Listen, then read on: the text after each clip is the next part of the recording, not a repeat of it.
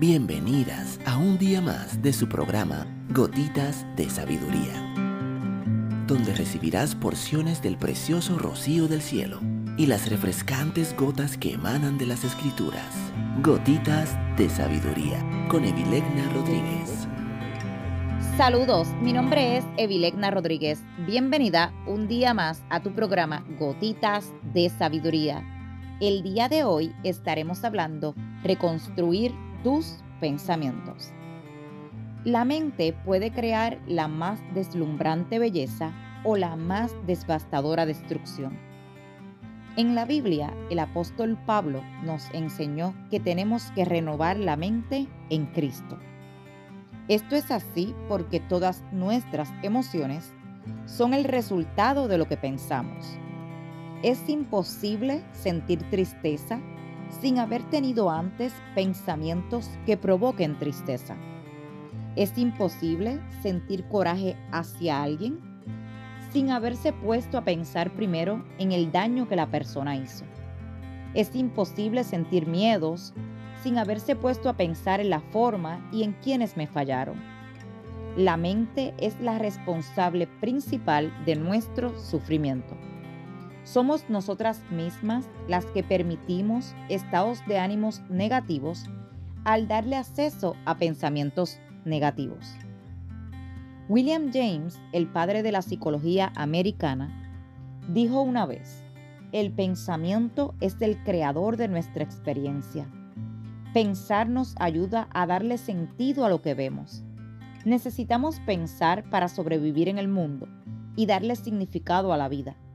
No obstante, cuando entendemos la verdadera naturaleza y el propósito del pensamiento, nos damos cuenta de que no es necesario hacernos esclavas de todo lo que pensamos y que sí podemos sosegarnos.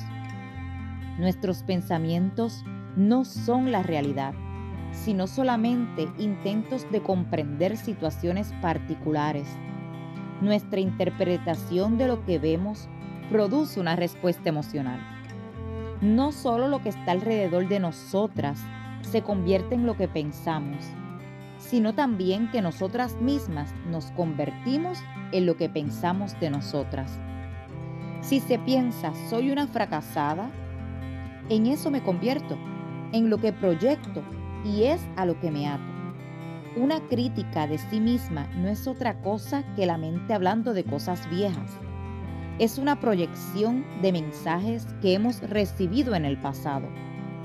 Como hemos señalado, la raíz de las emociones que nos hacen daño está en lo que pensamos. ¿Qué es lo que tenemos que hacer entonces? Reconstruir nuestros pensamientos. Visualiza que estás en un restaurante al aire libre disfrutando de un banquete y de repente se acercan moscas a tu plato esas moscas no las llamamos a nuestro plato, ni siquiera nos gustan las moscas. Llegan a dañar nuestra exquisitez, el banquete que tenemos en nuestra mesa. ¿Qué hacemos con esas moscas? Para librarnos de ellas hay que espantarlas. Espantamos todo aquello que no nos produce paz, porque lo que no produce paz no proviene de Dios.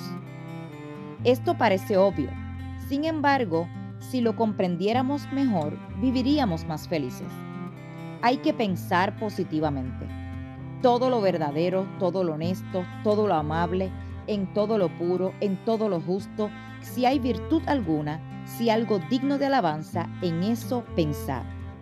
Inmediatamente que nos encontremos con un pensamiento negativo, produciéndonos una emoción negativa y llevándonos a comportamientos negativos, ese pensamiento hay que espantarlo y cambiarlo.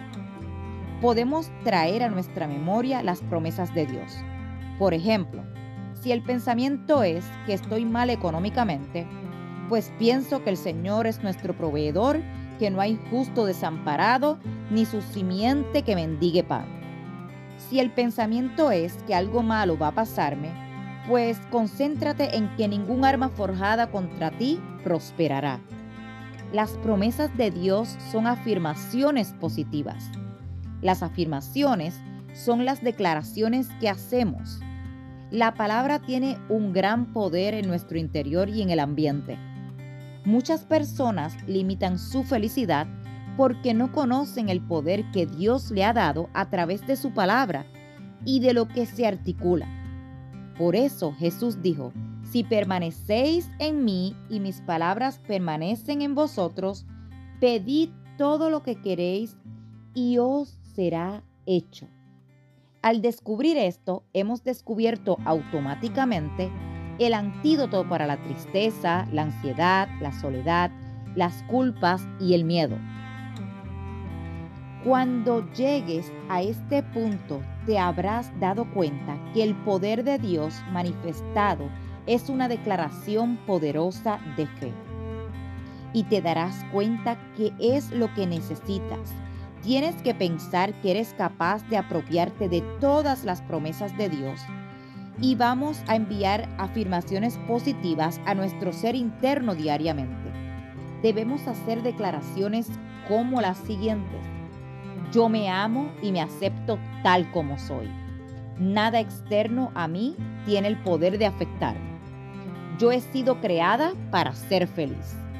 Yo soy una mujer exitosa. Dios me ama. Dios me bendice. Dios cuida de mí. Yo vivo en un eterno presente glorioso. Yo soy una mujer sana física y emocionalmente.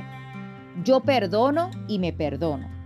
Yo estoy libre de culpas, libre de ansiedad y libre de miedos. Algo maravilloso ocurre en mí cada día. Yo me apruebo a mí misma. Yo acepto la transformación gloriosa que Dios está haciendo en mi interior. Mujer que me escuchas, si esta gotita de sabiduría ha bendecido tu vida el día de hoy, te pido que la compartas con otra mujer y te espero el día de mañana en nuestra próxima gotita de sabiduría.